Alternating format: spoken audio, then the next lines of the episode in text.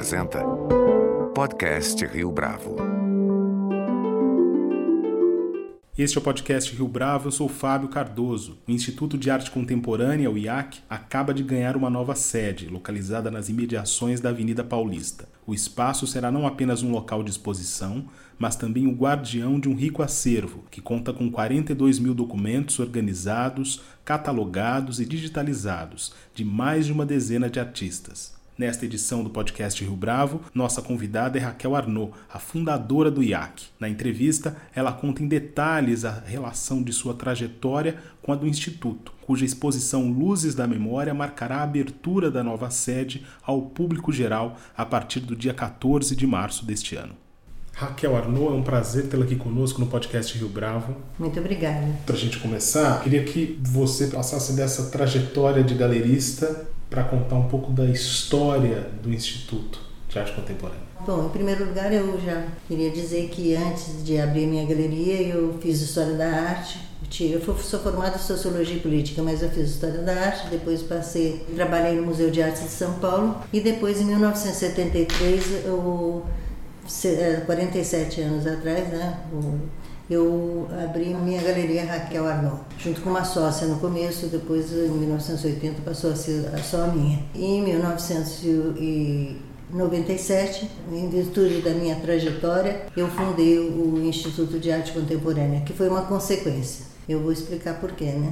Eu sempre tive artistas minha, na minha galeria com os quais eu tinha não só relação eh, profissional, como também uma relação muito de amizade e todos nessa fusão de amizade e de respeito mútuo, né? A gente e também comercial, é claro, porque eu representava eles, porque galeria, galerias, galerias representam os artistas, né? Então, a não ser depois de mais um tempo, quando surgiram as galerias que sempre que uh, vendem as obras, mas não conhecem nem não é, não, não cuidam da, da, da trajetória do artista. Esses meus artistas foram é, evidentes para mantê-los, porque muitas vezes eles tinham eu, eles precisavam de recursos, porque eu aos poucos fui escolhendo alguns artistas para fazerem parte da minha galeria. Alguns já, eu já tinha já muita noção de que eram importantes, como no caso naquele tempo a Mira Schendel, a Lígia Clark, é, o, o Sérgio Camargo, o Pisa, enfim, a gente já tinha uma noção de que eles eram importantes. Mas depois vieram os mais jovens, né? E, e a gente, eu tive uma necessidade grande, às vezes, de, para os mais jovens, que eu ia aos poucos assimilando o que eles estavam fazendo e ia gostando do que eles faziam, eu às vezes eu tinha que investir na produção. E nesse, nesse investimento, às vezes eu vendia um quadro maior de, de um impressionista, qualquer um desses, para poder ter fundo para poder fazer esse investimento. Mas na, na, no decorrer desses anos, eu tive artistas muito importantes, inclusive a primeira exposição do Tunga foi feita na minha galeria, uma, uma exposição que era de feltros, que naquele tempo o pessoal entrava na galeria, olhava e não acho que não entendia o que, que eu estava fazendo e aos poucos eles tiveram que assimilar e aprender. Então é um trabalho também que o galerista pode ajudar a criar a atmosfera do artista, né? a criar o pensamento do artista. Mas Raquel, como é que essa história se relaciona com a fundação da galeria? Aconteceu que então nessa trajetória toda eu tive um pouco antes do falecimento do, do Willis, ele teve uma enchente na casa dele, de uma tempestade, e ele salvou uns documentos que ele trouxe para mim, para o salvo dessa, dessa tempestade. E eu peguei, e claro, com, com muito cuidado, porque foi uma confiança muito grande, né? Não eram todos os documentos dele, mas alguns que ele estava salvando naquele momento. O Willis, logo depois, em 1988, ele faleceu.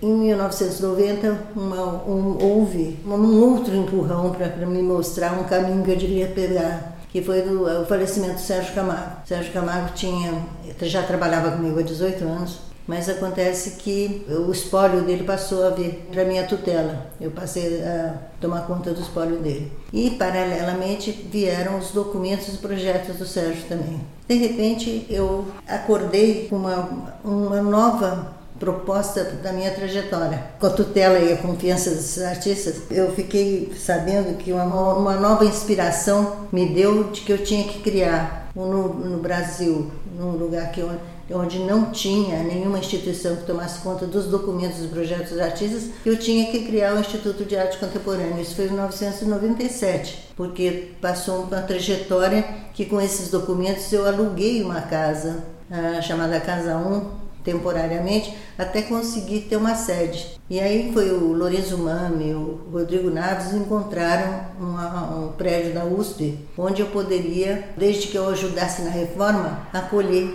tudo isso. E, e, nesse meio tempo, outros artistas também quiseram ter os documentos deles cuidados. Então o Instituto começou com os dois e depois foi crescendo, já automaticamente de, com artistas que tinham confiança no que ia acontecer no Instituto. Né? Na USP eu tive uma infelicidade porque eu tive o comodato de cinco anos, renováveis, mas em todo caso passaram-se cinco anos, depois mais cinco anos, os primeiros cinco anos eu só captei recursos para poder a obra conseguir ser realizada. É uma reforma enorme pela UNA Arquitetos, e é, que foi maravilhosa. Mas na hora que ficou pronto, daí já estava um outro reitor, porque eles trocam reitores de cada cinco anos. E aí veio um outro reitor que também aderiu à causa e gostou muito e nos apoiou bastante até quando passou para um outro reitor. Quando passou para o outro reitor, nós já estávamos com sucesso total, já tínhamos ganho o prêmio da APCA como maior iniciativa. Tínhamos, já estávamos com um, um, grupo de artistas confiantes no que nós íamos fazer, né? E acontece que nesse meio tempo entra um outro reitor. Ao entrar o outro reitor, ele é, imediatamente quis é, nos despejar. De repente foi aquela inquietação que eu, não, é, que eu já tinha investido nesse prédio com o meu trabalho e a minha captação de recursos, 5 milhões e meio. E de repente eu me vejo assim, doando isso para a USP. E o prédio nunca fizeram nada com ele. Era o prédio da Maria Antônia. É o prédio da Maria Antônia, exatamente. Né? Aí então o, o, museu, o Centro Cultural Belas Artes nos acolheu. Foi, foram muito gentis, foi em 2011, né? Mas acontece que é, a situação lá é, era precária em espaço. E a gente já estava naquele ímpeto de crescimento. Então, daí eu vim assim, e também os comodatos eram de cinco anos. Eles podiam me querer esses cinco anos, daqui a pouco tem cinco anos que vem. Era uma angústia muito grande, sabe? Uma, uma tensão. Como solução, eu achei que eu tinha que dar uma, um retorno, sabe, para esses para a confiança de todos esses artistas. E eu acho que eu devia pela confiança e o carinho das famílias que doaram que, esses, esses documentos, eu tinha que dar alguma coisa em troca. Então, como é muito difícil você encontrar uma instituição que a longo prazo não mude de reitores, não mude de direção e que mude de, de cabeça, para fazer uma coisa tão especial que estava em falta aqui no Brasil e carente, não existia nenhuma instituição que fizesse catalogação de documentos e pesquisas, né? E que pudesse colocar à disposição para pesquisas de outros outras entidades, como no caso é o IAC. O IAC ele recebe pessoas de todos os lugares para poder já dos Estados Unidos, da Espanha, de Portugal, de, enfim, ele é internacional e vem pessoas de fora fazer pesquisas desses artistas que nós temos, que já temos documentados e então, nós temos uma, um, formamos uma equipe profissional maravilhosa, invejável por esses outros, outros centros culturais, quer dizer, de tão perfeitos que eles são. E no fim, é, é esse pessoal vem aqui para pesquisar os, os artistas que nós temos. E há um intercâmbio, inclusive, entre nós. E aí eu, eu, cheguei à conclusão que eu tinha que, para minha, minha tranquilidade e dormir sossegada a cada cinco anos, eu cheguei à conclusão que, de comprar um prédio. E eu investi no prédio 4 milhões e eu tinha gasto, doei para a USP 5 milhões e meio. Veja a incompatibilidade, né? Agora, através desse, é claro que nós reformamos, adaptamos e agora, de repente, nós temos uma, um lugar onde a gente pode, agora crescemos, então, nós temos mais salas expositivas, mais espaço para guardar os, os, documentos, porque agora nós compramos, inclusive, cofres maiores, mais cofres para guardar os documentos, porque é tudo documentado. Você, o que chega lá vai para uma primeiro uma, uma quarentena para cuidar dos papéis, como chegam, né? Depois passam para higienização e depois vão para esses cofres com salas já com climatizadas para poder fazer esse tipo de, de conservação. Foi aí que nasceu o Instituto de Arte Contemporânea. Foi por aí que, nós chegamos. e eu continuo com a galeria, e coisa que o pessoal não entende. Às vezes, mas é uma coisa tão estanque. Uma é comercial, a outra é sem fins lucrativos. Existe só uma coisa comum que fui eu que tenho, uma, eu sou dona de uma para sobrevivência. Eu fui fundadora da outra porque já nem sou dona agora porque tenho nossa equipe. Nós temos diretores excelentes que me ajudam demais. Temos um conselho que nos ajuda também demais. Temos várias pessoas que fazem trabalhos pro bônus Quer dizer, então nós temos uma, uma equipe no, IAC que eu, eu agora sou menos, muito menos do que só a, ideia veio de mim, mas depois aqui nós somos agora uma equipe, nós não somos, nós, nós somos um grupo. Falando da nova sede do IAC, Raquel, qual é a importância da localização e, tão relevante quanto isso, da arquitetura para esse novo espaço? Eu sou uma pessoa que aprecia a arquitetura. Claro, também. claro. Em primeiro lugar, eu tive muita falta de sorte, às vezes, de ficar longe, né? Esse espaço, quando eu procurei muito, né?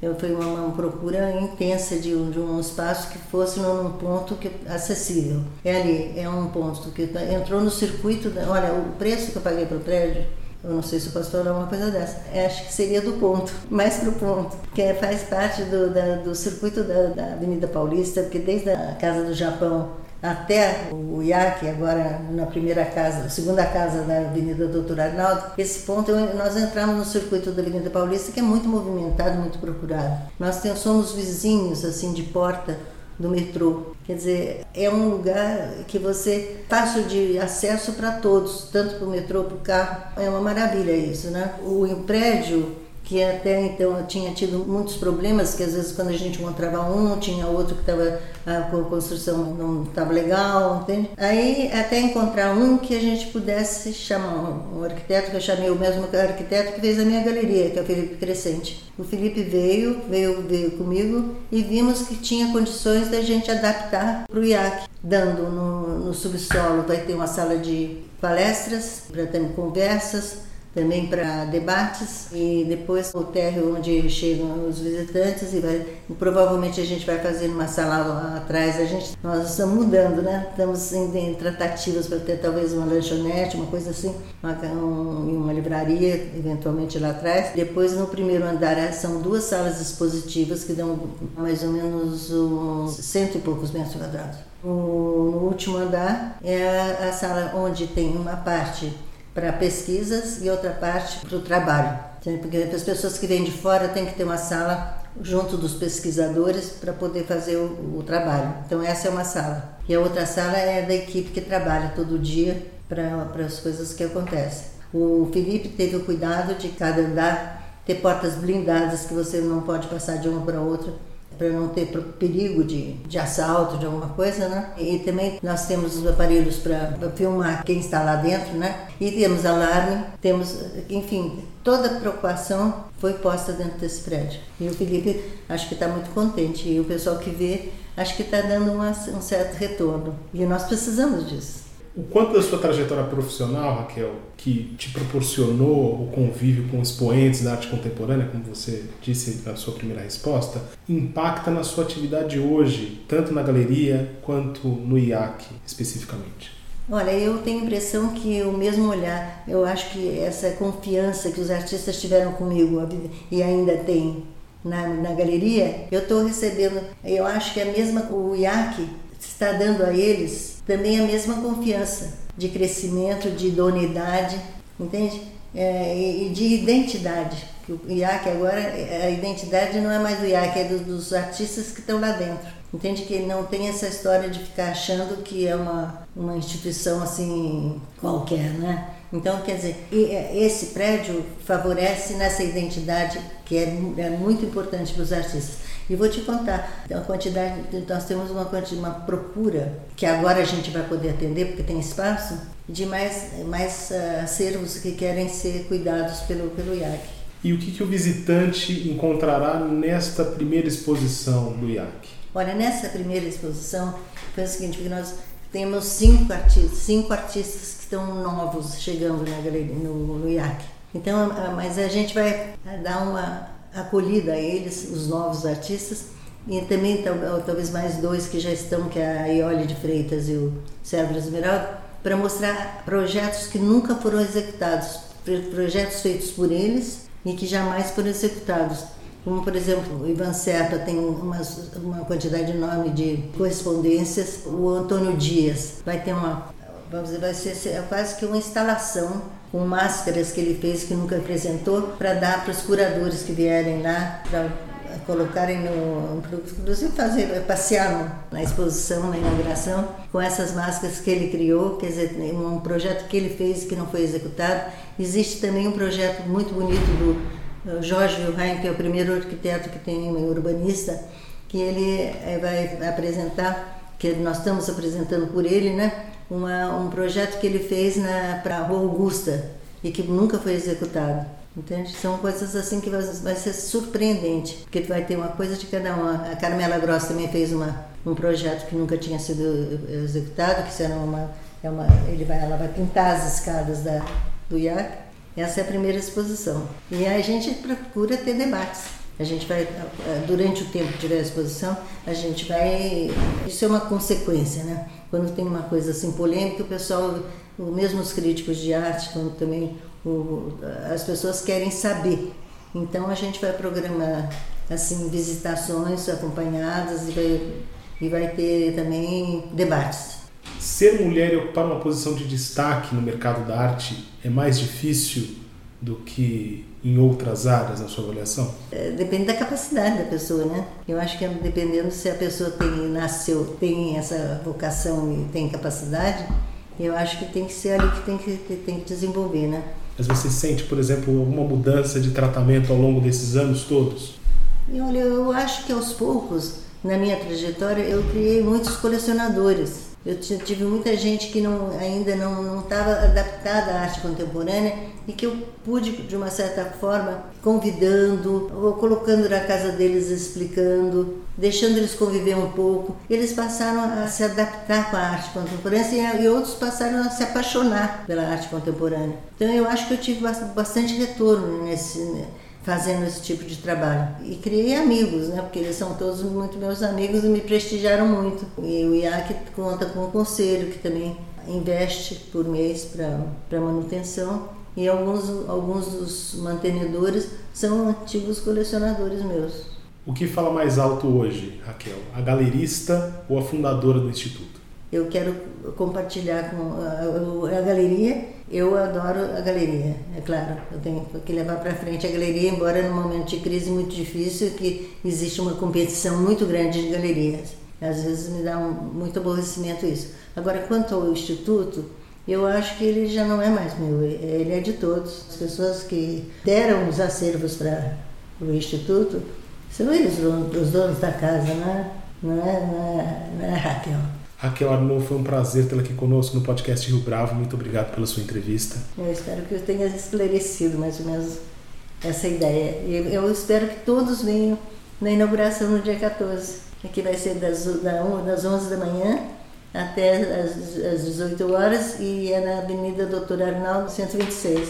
Este foi mais um podcast Rio Bravo. Você pode comentar essa entrevista no nosso perfil do Twitter, arroba podcast Rio Bravo ou no Facebook da Rio Bravo. A nossa lista completa de entrevistas está disponível no Apple Podcasts, no Deezer, no Google Podcasts, no SoundCloud e no Spotify. E no aplicativo O Guia Financeiro, além dos nossos podcasts, você encontra muito mais conteúdo sobre o mundo da economia em diversos formatos.